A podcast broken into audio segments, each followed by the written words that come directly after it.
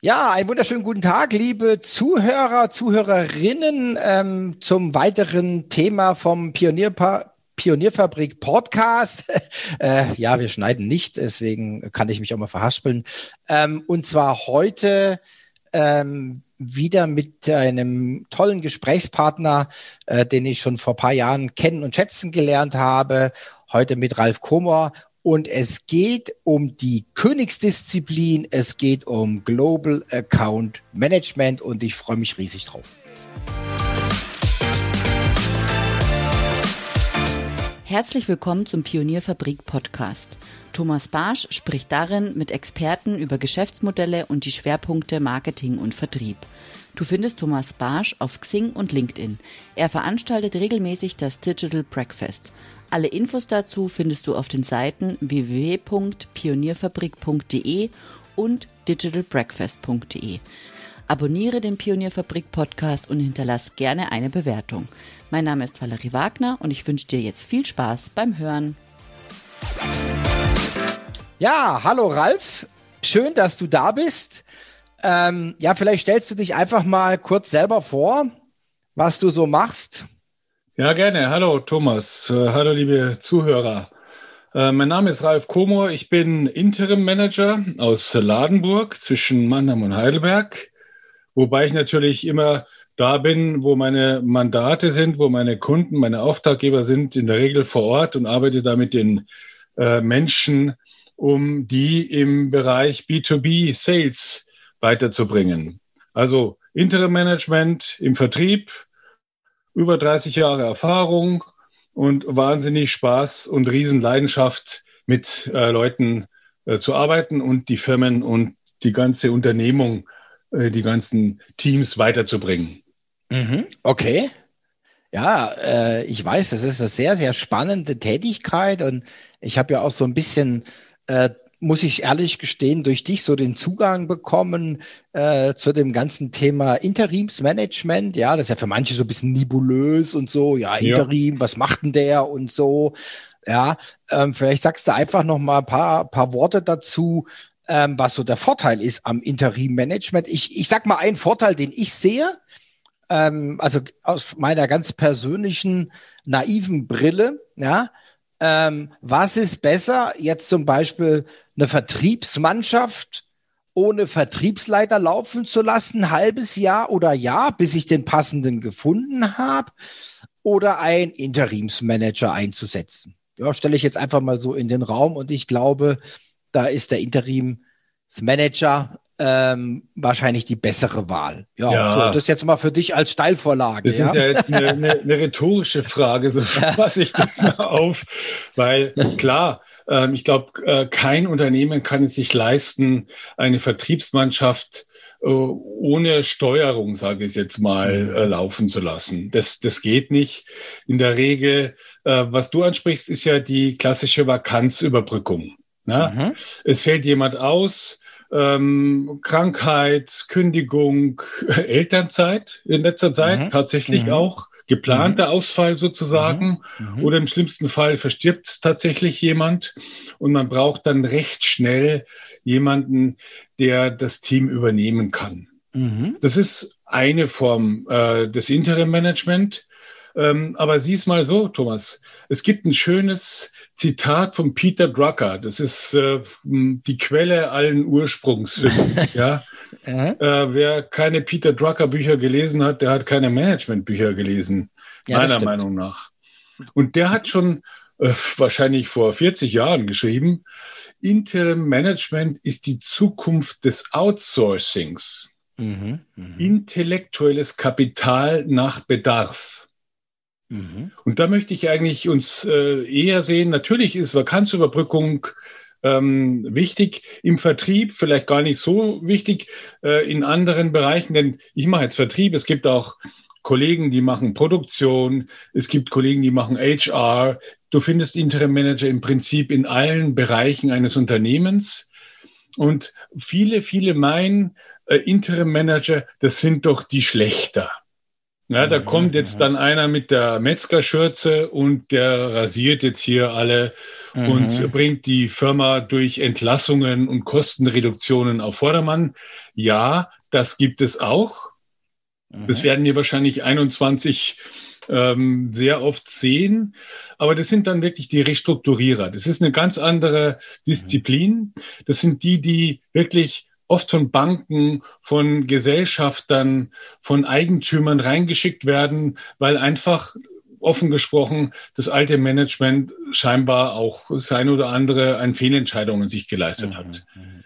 Ich bin mehr dann, ich komme danach. Also wenn die aufgeräumt haben oder ohne auch äh, die CROs, die Restrukturierungsofficer, äh, kommen wir, wenn es darum geht, aufzubauen, ja, zu entwickeln. Mhm. Mhm. Und da sehe ich jetzt gerade uns im Vertrieb äh, ganz stark. Ähm, und natürlich, äh, man kann keine Mannschaft alleine laufen lassen. Und wir sind ähm, täglich verfügbar. Wenn jemand eben nicht im Job ist, dann kann er, wenn man sich entschieden hat, am nächsten Tag anfangen. Mhm. Und natürlich auch wieder täglich ähm, aus dem ganzen Thema rauszunehmen. Mhm. Mhm. Das ist der große Vorteil. Du hast da keine große Verantwortung. Du hast ganz einfach kalkulierbare Preise. Mhm. Und wenn du sagst, es dauert sechs Monate, dann kannst du sagen, das sind so und so viele Tage. In der Regel werden wir über Tagessätze äh, bezahlt. Das ist kalkulierbar, das ist budgetierbar. Mhm. Da kommt dann auch nichts mehr dazu. Und der große Vorteil, den ich einfach, im, ich war ja auch ganz, ganz lange angestellt. Mhm, aber ja, als Interim Manager machst du keine Politik. Du bist wirklich der Sache, dem Ziel, der Aufgabe verpflichtet mhm. und hast einen ganz anderen Blick. Und da sehe ich den riesen Vorteil, dass wir da ja unvoreingenommen uns einbringen. Wir haben keine Absicht, da lange zu bleiben. Wir bleiben mhm. so lange, wie wir äh, gewollt werden. Und ähm, ich habe auch noch so einen Spruch.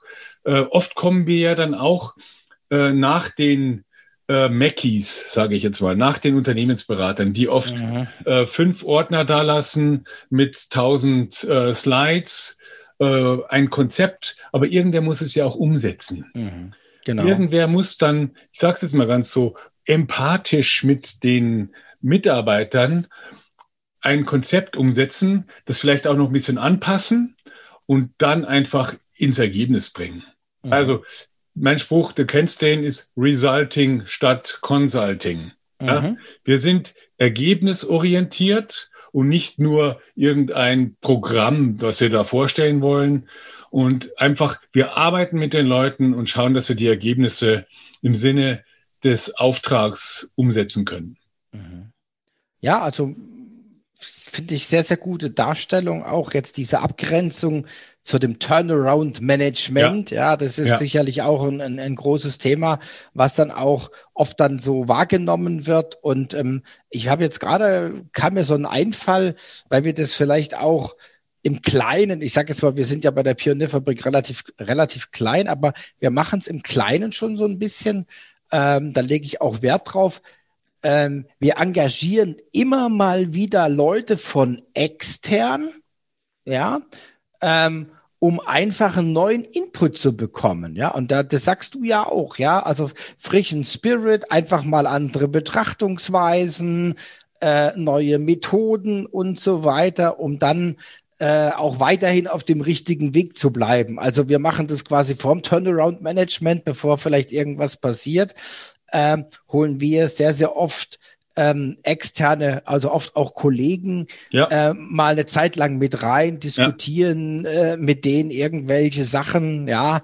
Ähm, und ähm, also das ist für mich auch äh, unheimlich wertvoll, ja. Thomas, was, was du da gerade sagst, ist, ist auch für mich persönlich total wichtig. Denn Impulse von außen sind das, was wirklich auch die Unternehmen weiterbringen. Mhm. Wenn du Mitarbeiter hast, die halt 25 Jahre im eigenen Unternehmen sind oder 30 Jahre in dieser speziellen Branche unterwegs sind, ja, das ist so wie Detroit Automotive. Ja, die mhm. waren alle an der gleichen Hochschule, die waren alle mhm. beim gleichen Professor, die gehen alle in den gleichen Golfclub, die essen alle in den gleichen Restaurants. Da gibt mhm. es keine, ich nenne es mal so, Befruchtung von außen. Oder mhm, gab es, mhm. hat sich jetzt auch geändert. Mhm. Von alles natürlich weiße Männer, ja, auch äh, überhaupt nicht äh, divers. Und ähm, ich sehe da die Diversität bei uns so, dass wir einfach reinkommen mit unseren Erfahrungen und einfach auch und das verlangt man auch von uns, ganz viele Sachen in Frage stellen. Mhm. Das kann ein Mitarbeiter gar nicht. Der kann den Chef nicht in Frage stellen mhm. oder die Entscheidungen vom Aufsichtsrat oder vom Vorstand. Mhm. Von uns wird es zum Teil erwartet. Mhm. Wir haben auch oft die Situation, dass Firmen ganz lange schon an einem Thema arbeiten eine Business Unit zum Beispiel soll ausgeweitet werden. Die haben ein Potenzial gesehen. Ich sage jetzt mal was von 50 Millionen, aber die sind jetzt noch bei 12. Ja, mhm. dann holen sie den Komor und sagen, hier, mach mal. Mhm. Ja, dann fängst du am Montag an und am Donnerstagabend kommt dann der Geschäftsführer rein und sagt, und wie weit sind sie? Ja, mhm. ja genau. Selber ja. Jahre ja. gebastelt äh, mit eigenen uh Leuten, nicht weitergekommen. Und von uns verlangt man dann tatsächlich nach wenigen Tagen schon Impulse äh, zu geben. Und ja, oft können wir das auch schon. Ja, die Erfahrung haben wir. Und äh, es gibt, äh, man muss auch ein bisschen unterscheiden zwischen Interim Manager und Interim Manager. Es gibt natürlich auch ganz viele, die sich Interim Manager nennen, aber es ist dann mehr oder weniger Projektarbeit. Mhm. Das ist dann wieder Abarbeiten von gewissen Programmen. Ähm, wir entwickeln die Programme. Wir, wir schaffen die Strategien und ähm, bringen dadurch auch ein bisschen mehr Transformation in die Firmen. Mhm. Ja. ja. gut, also wo du mich auch so ein bisschen rangeführt hast, da bin ich dir auch sehr dankbar. Ähm, das ist ja der DDIM, ja, ja ähm, und ähm, da habe ich ja schon einige. Für die Zuhörer die Dachgesellschaft Deutsches Interim Management, DDIM. Genau. Ja, ja, genau. Vielen Dank, Ralf. Sehr gut. Und ähm, da muss ich sagen, ähm, die Leute, die ich da kennengelernt habe, boah, ja, also da meine, meine Fremdwahrnehmung, da kannst du jeden engagieren. Also ich, äh, da in dem Arbeitskreis Marketing, Vertrieb, muss ich sagen, also ich kenne ja jetzt auch äh, schon, schon viele von denen. Ja das sind richtig gute, richtig gute Leute. Ja, also richtig gut, also im Vergleich, äh, was man vielleicht sonst so sieht. Und die sind vielleicht auch richtig gut, weil sie schon viel gesehen haben, weil sie viel gemacht haben und weil sie auch viel Erfahrung in unterschiedlichen Firmen haben. Ja, ja so, so wir, wir, sind alle Silberrücken. Ja, wir haben ja, alle, genau, genau, alle genau. Äh, ja. über 20 Jahre, über 30 Jahre Erfahrung.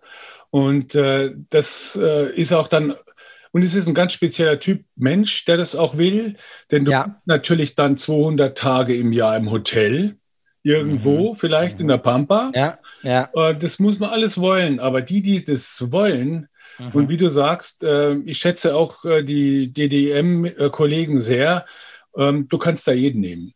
Weil auch die wieder durch eine Vorselektion ausgewählt wurden, um eben die mhm. Qualität innerhalb der Gesellschaft sicherzustellen. Genau. Aber lass uns jetzt über die Königsdisziplin reden. Genau, das war eine gute Überleitung. Das wollte ich nämlich jetzt auch. Also, wir haben ja den Titel Königsdisziplin Global Account Management, ja. Und da gibt es ja auch immer Diskussionen, Global Account Management, ähm, muss das Global davor stehen? Ja, äh, es ist doch Account Management, es ist doch das Gleiche. Und ich glaube, da sind wir beide uns einig, dass es noch ein bisschen was anderes ist. Ja, und da wollen wir jetzt mal ein bisschen drüber sprechen. Also vielleicht mal so deine, deine Wahrnehmung, deine Überzeugung. Was ist denn am Global Account Management anders als beim, in Anführungszeichen, das soll nicht abwertend sein, aber ähm, was ist denn anders als beim Account Management? Ja, gut, weil du sagst Account Management. Account Management ist jetzt für mich, um mal bei so einem Bild zu bleiben, ähm, regional. Mhm. Ja. Ähm, Key Account Management würde ich dann äh, als Zwischenstufe sehen. Das sage ich mal, das ist vielleicht national. Mhm. Und Global Account Management ist dann einfach die internationale Komponente. Und äh, warum ich mich mit dem Thema auseinandergesetzt habe, ist äh, in meinem letzten Mandat, äh, das ist äh, bei einem Hidden Champion Weltmarktführer aus dem Allgäu für mhm. Laboreinrichtungen.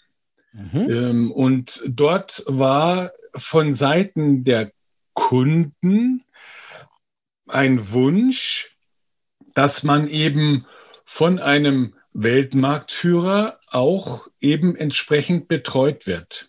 Mhm. Sprich, wenn die ein Projekt haben in Singapur, dann wollen die die gleiche Systematik, die gleichen Ansprechpartner haben wie beim Projekt in Basel oder mhm. in München mhm. oder in Paris, wo auch immer die halt ihre Einrichtungen und es ging da jetzt in dem Beispiel um Pharmaforschung, wo die halt ihre Forschungseinrichtungen äh, haben. Mhm. Die wollen halt auch dann durch äh, ja, gleiche Prozesse eine hohe Prozessqualität erreichen und das, das Global Account Management, da geht es nicht nur um Vertrieb. Das ist vielleicht sogar das Geringste. Mhm. Global Account Management ist Orchestrierung der ganzen Firma. Du musst gucken, dass immer die richtigen Leute, und du kommst dann eh noch im Gespräch sicher drauf, die richtigen Leute mit den richtigen Leuten auf der Kundenseite sprechen. Mhm. Ja, und das musst du organisieren. Das ist ganz viel Organisation. Ähm, du musst natürlich sehr gut auch deinen, äh, deinen, deinen Kunden kennen. Äh, wie wir das machen, können wir gleich äh, auch noch drauf eingehen. Also, was ich sagen will, es ist nicht nur Vertrieb, es ist ganz viel Organisation, es ist ganz viel Zuhören und dann schauen, wie man die Wünsche dann des Kunden umsetzt, aber auch nicht jeden Wunsch und nicht um auf Teufel komm raus, denn Global Account Management ist, sorry, richtig teuer. Mhm. Absolut, also das sehe ich genauso. Ähm, was ich auch sehe, das sind so die, die, die Skills, die man dann braucht in so einem, in so einem Team. Ja, also meistens sind es ja wirklich, ist ja nicht, ist ja. ja nicht nur der Global Account Manager, ja. sondern der hat ja eine ganze, hat ja meistens einen ganzen Stab, eine ganze Organisation dann hinter sich, ja. Ja. Äh, da braucht er dann auch die verschiedenen Skills und, und ähm, was ich früher mal selber ähm, erleben durfte, ich habe ja auch mal ähm, Konzern äh, betreut, ähm, also jetzt nicht, ich sag mal weltweit, aber zumindest mal äh, in Europa. Und ähm, was ich da so festgestellt habe, ähm, so ein, so ein Key, äh, so ein Global Account Manager hat auch manchmal so eine Transferfunktion.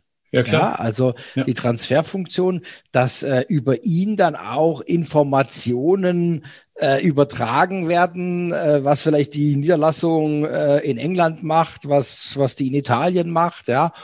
Und äh, alleine schon aus, aus dieser Tatsache heraus war man ein immer gern gesehener Gast, ja, bei den, bei den Lokationen, ja. Also idealerweise weiß der Global Account Manager mehr über die Firma als die Mitarbeiter selber. Genau, ganz ja. genau. Das ist, das bringt es auf den Punkt, ja. ja. Mhm. Aber, aber, wie du schon sagtest, das ist wirklich, ähm, deswegen sage ich auch, es ist teuer und man muss es analysieren, wo lohnt es sich denn überhaupt? Mhm. Ähm, da würde ich also jedem empfehlen, nicht gleich zu sagen, weil das jetzt ein großer Kunde ist, weil der ein Wahnsinnsumsatzpotenzial für uns bedeutet, muss das jetzt in ein Global Account übergeführt werden. Äh, vielleicht will der Kunde gar nicht zentral betreut werden. Gibt's ja auch.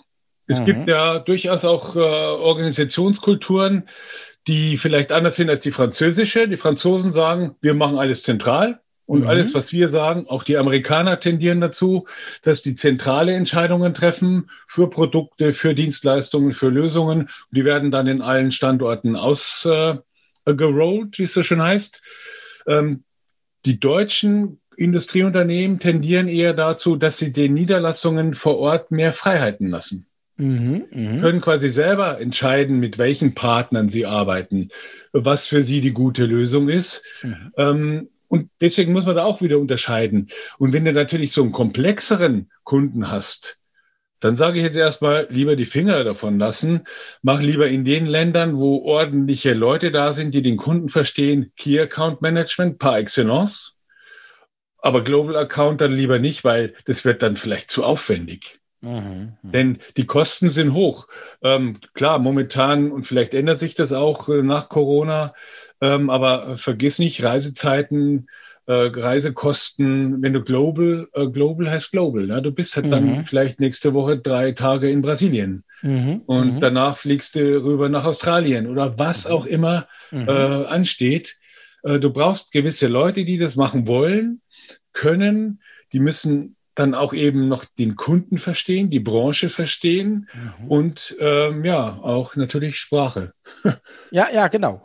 Also was ich, was ich zum Beispiel jetzt auch, du hast jetzt die eine Perspektive, es gibt ja immer die Kundensicht oder auch die, die Unternehmenssicht, ja. ja? Also vielleicht will das Unternehmen äh, einfach die, die, die Informationen bündeln und hat einen, äh, hat einen Global äh, Account äh, Ansatz. Äh, das Unternehmen will es aber gar nicht. Ja. ja. also hast du vielleicht sogar noch eine Zwischenfunktion. Das heißt, in den Ländern hast du noch als Global Account Manager jemanden sitzen, der vielleicht an dich berichtet, ja, damit du die Fäden zusammenziehst, ja, äh, also dass da alles zusammenläuft und und dass du dann auch als als also als Unternehmen dann auch den Überblick behältst über den Kunden. Ja, das ist äh, da gehen wir jetzt schon ins Eingemachte, aber das ist eigentlich dann auch ganz schwierig für einen Global Account Manager. In der Regel gibt's ja, heißt ja so schön, die Landesfürsten. Ja, mhm, es gibt, genau. dann, es gibt ja dann mhm. einen, der vielleicht Brasilien verantwortet oder vielleicht. Südamerika verantwortet.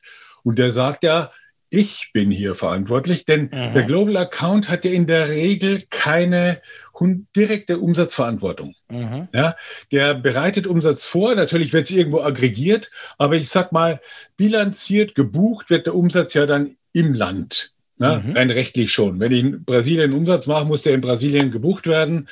Äh, wird aber dann natürlich virtuell dem im Controlling, dem Global Account auch zugeschrieben. Ja. Mhm. Wie entwickelt sich jetzt diese Global Account Company weltweit? Man will ja da auch äh, Erfolge zeigen und die Entwicklung sehen und auch Entscheidungen treffen, wenn es vielleicht nicht klappt.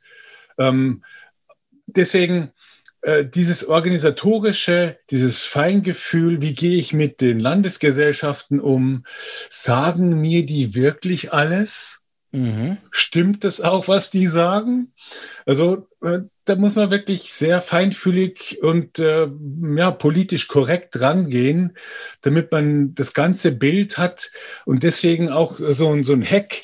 Ähm, Beispiel bei dem letzten Auftraggeber, ähm, wir hatten da uns auch Industriecluster einfach dann definiert. Mhm. Ja, dass wir ähm, Pharma als Beispiel oder Chemieindustrie oder dann vielleicht schon wieder eine Untersorte Agrochemie, also landwirtschaftliche Chemie.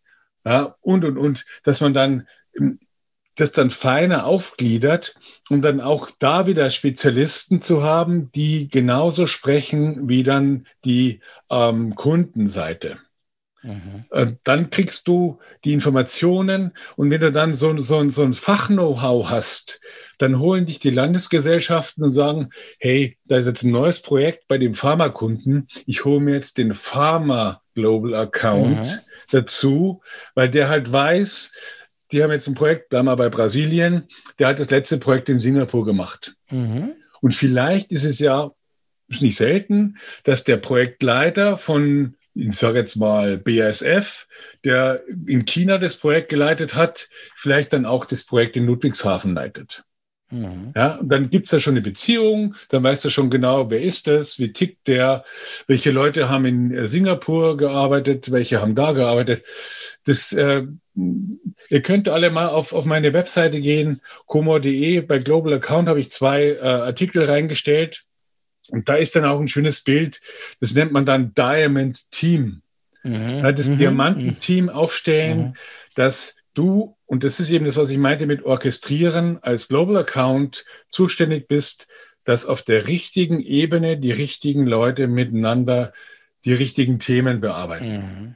Und mhm. das ist deswegen Königsdisziplin, das ist komplex. Mhm. Ja, da musst du auch das Controlling, ja, das Monitoren, KPIs definieren. Ähm, ab wann ist es gut, ab wann ist es nicht gut? Was machst du, wenn es nicht gut wird? Ähm, dieses ganze Thema, das, äh, ja, ja, Königsdisziplin, das ist ja auch eingangs in unserem Vorgespräch mit dem Zehnkampf in der Leichtathletik verglichen. Genau. Ähm, mhm. Ähm, ich ich habe äh, sechs äh, Kriterien da aufgestellt, anhand von denen man äh, die Global Account Kandidaten bewerten kann.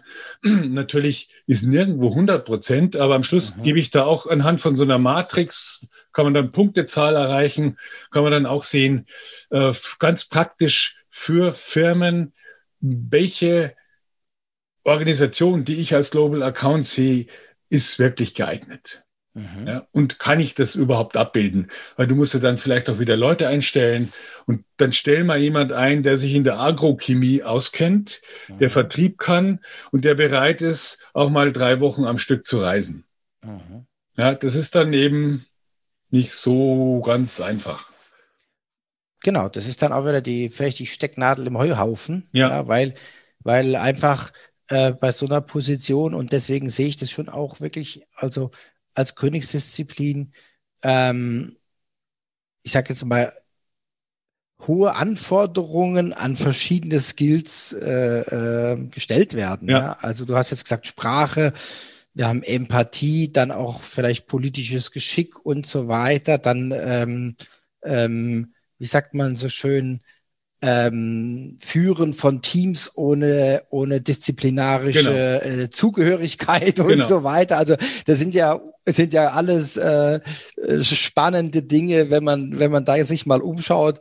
Äh, jetzt im, am Trainingsmarkt, ja, da könnte der quasi zehn Trainings machen, ähm, weil er diese ganzen Kompetenzen haben muss oder, oder hat sogar, ja, vielleicht hat er sie sogar schon. Ja, das ist, ähm, denke ich, auch und das ist, glaube ich, auch wirklich, ähm, komm nochmal auf den Anfang zurück, das ist der Unterschied zum Account Management oder Key Account Management. Ja. Diese, diese, diese erhöhte Komplexität, ähm, Länder, ja, äh, da gibt's ja auch dann äh, vielleicht andere Vertriebsgegebenheiten. Äh, ja, wenn ich jetzt an China denke, ja, klar. Ähm, wo dann der Shop in den, in den Hintergrund äh, äh gerückt wird und dann vielleicht äh, eine App in WeChat äh, relevant ist und so weiter. Also da muss ich ja selbst auch noch mit diesen Dingen auseinandersetzen. Was habe ich da für einen Markt äh, vor mir? Was sind da die, die Player? Also vielleicht nicht Google als Suchmaschine, sondern äh, Baidu und so weiter. Also, und das äh, für jedes Land, also da ziehe ich vor jedem meinen Hut, ähm, der da äh, einen guten Job macht, ja. Ja, also das ist genau so. Da gibt es natürlich Tipps und Tricks. Ähm, und das ist ja auch nichts, was innerhalb von zwölf Monaten aufgebaut wird. Mhm, mh. Du brauchst einen langen Atem. Ich sage jetzt mal drei Jahre mindestens, mhm. bis sowas äh, stabil ist. Ähm, dann gehen schon wieder die ersten raus. Ja, es ist ja dann halt leider so. Also es ist äh, ein, ein, ein ständiges Beobachten und, und gucken, dass man dieses ganze, diese ganzen vielen Bälle, die du da jonglierst, wirklich mhm. äh, in, in der Luft halten kannst, ohne dass dann eins runterfällt. Mhm. Okay. Ähm, hast du noch vielleicht zwei, drei Tipps äh, für Unternehmen, ähm, die sich damit auseinandersetzen, ein Global Account Management einzuführen? Ja, also die habe ich schon ein paar Mal gesagt, die erste Frage ist, muss ich es wirklich machen? Mhm, ja, okay, also ja? einfach die Feststellung, ja, ja, nein, ja. Oft, mhm. oft ist es ja auch so, und das ist vielleicht auch das äh, Gesündeste, ähm, das, das organische Global Account, in dem man einen großen Kunden hat, der zufrieden ist. Mit dem hat man vielleicht in Deutschland oder im deutschsprachigen Raum Geschäfte gemacht, vielleicht auch schon mal das ein oder andere Projekt im europäischen Raum. Mhm. Und der ruft jetzt an und sagt, wir haben jetzt ein Projekt in Peru. Mhm. Ja, so nach dem Motto, habt ihr Interesse damit zu machen? Mhm. Ja, wir wissen, was ihr könnt, ihr wisst, was unsere Ansprüche sind. Ähm, dann wächst man quasi mit dem Kunden in das internationale Geschäft. Mhm, das ist okay. aber noch kein Global Account. Mhm. Ja, es ist noch nichts mhm. äh, strategisches, noch nichts äh, mit, mit einer äh, Organisationsstruktur dahinter. Aber das ist vielleicht das mhm. Gesündeste. Mhm. Und da würde ich dann einfach jedem sagen, macht es, wenn ihr euch das zutraut. Mhm. Natürlich auch mit, mit allem, was da passieren kann, andere Regularien, andere Gepflogenheiten. Äh, manchmal musste einfach mit dem Agenten arbeiten und Zwischenhändler einschalten und du darfst vielleicht gar nicht selber da importieren in dieses Land. Alles, was da dazugehört. Ja, das mhm. ist jetzt äh, ja. kommt ja auch noch dazu. Also so würde ich sagen, äh, das ist sehr gesund und da einfach reinwachsen. Mhm. Ja? Und dann auch aufhören, wenn man das Gefühl hat, das, das wird mir jetzt zu kompliziert oder uns. Oder da mhm. habe ich jetzt noch keine Leute. Dann einfach beim Status quo bleiben und gucken, dass man das weiterentwickelt. Mhm. Das, da, man muss auch nicht viele Global Accounts haben. Es reicht vielleicht auch nur einer. Mhm. Oder zwei. Ja, absolut, ja? absolut, ja. ja also da gibt es Zahlen, manche haben 30 Global Accounts, manche haben nur drei. Mhm. Ja, und die werden halt ordentlich betreut. Und dann kriegt man halt dann von diesen dreien schon einen sehr, sehr hohen Anteil an den Projekten, wo man einfach äh, die eigenen Produkte, die eigenen Leistungen unterbringen kann. Also das ist das, ist das, das eine. Mhm. Ähm, dann, ähm, ja, du musst im Prinzip ja für jeden Markt, für jeden Kunden dann auch so eine Go-to-Market-Strategie aufstellen. Mhm. Ja, so klassisch. Tu einfach so, als ob der Kunde ein Markt wäre. Ja? Die klassische Go-to-Market-Analyse vielleicht für einen Kunden machen. Ja? Mhm. Das, das könnte man machen, das ist auch noch einfach. Aber das Allerwichtigste ist jetzt, wenn man darüber nachdenkt, vielleicht als Vertriebsleiter oder als Sales Director, hol dir erstmal das Okay von deinem Geschäftsführer, von deinem Vorstandsvorsitzenden, von deinem Aufsichtsrat, von deinem Beirat, wer mhm. auch immer zuständig ist, ähm, die müssen das verstehen und die müssen dich unterstützen. Mhm. Denn die Wahrscheinlichkeit, dass in den ersten Monaten vielleicht das ein oder andere äh, passiert, was nicht positiv ist, ist groß. Ne, dass man Fehler macht. Klar. Du, mhm. du, sprichst jemanden falsch an, dann ist es vielleicht eine Beleidigung in manchen Städten, äh, in manchen Ländern etc. Ähm, du brauchst wirklich die Unterstützung vom Top-Management. Und auch da starke Kommunikation nach oben. Ja, mhm. Was machen wir? Wie weit sind wir?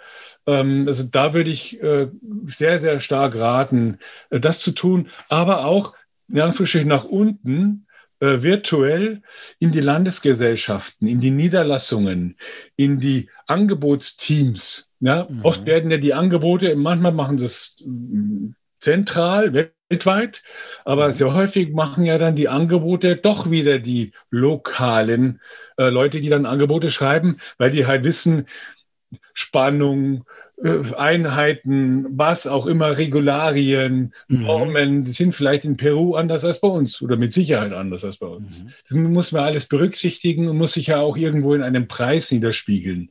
Denn letzten Endes geht es ja darum, wir machen das, um mehr Projekte zu kriegen, in der Regel werden die Projekte auch größer. Mhm, ja. Implizit natürlich auch mehr Risiko. Deswegen immer Top-Management. Ja, weil äh, ich, ich kann drei 500.000 Euro Projekte machen ähm, oder ich mache ein Global Account Projekt für eineinhalb Millionen in Peru. Mhm. Ja, da würde ich hier sagen, mach lieber die drei 500er. Ja, erstmal, ja, mhm. bevor man äh, wirklich fit ist. Dann Standards definieren, Routinen definieren, Zeitpläne. Bis wann wollen wir denn welchen Account wie weit entwickelt haben? Und dann kontinuierlich im Team austauschen, überprüfen, Meilensteine, Feedback, Meilensteine anpassen und äh, einfach sauber abarbeiten. Ralf? Ganz ruhig. Sehr, sehr, sehr, sehr, sehr. Ich bin erschlagen, ja. Äh, ich meine, das ist auch ein, ein wirklich hochinteressantes Thema. Ähm, ja, ich denke, äh, gerade für unsere Zuhörer ähm, war das sehr, sehr wertvoll. Ich darf mich recht herzlich bedanken bei dir ähm, und ich freue mich auf unser Digital Breakfast am 25.06. Genau. Ähm, wo du dann einfach mal live und in Farbe ähm, mal ein bisschen was zur Königsdisziplin, dem Global Account Management von dir geben willst. Ich freue mich unheimlich drauf. Ja, das wird äh, mit Sicherheit eine sehr, sehr spannende Veranstaltung. Ich darf mich bedanken für deine Zeit, für deine Insights und ich wünsche dir alles Gute und äh, bleib gesund und munter. Ja, vielen, vielen Dank, lieber Thomas. Vielen Dank an die Zuhörer. Und äh, wie sagt einer der größten Vertriebstrainer immer, fette Beute. alles klar. Okay. Mach's gut, Ralf. Ciao, tschüss. tschüss. Viel Spaß. Bleib gesund.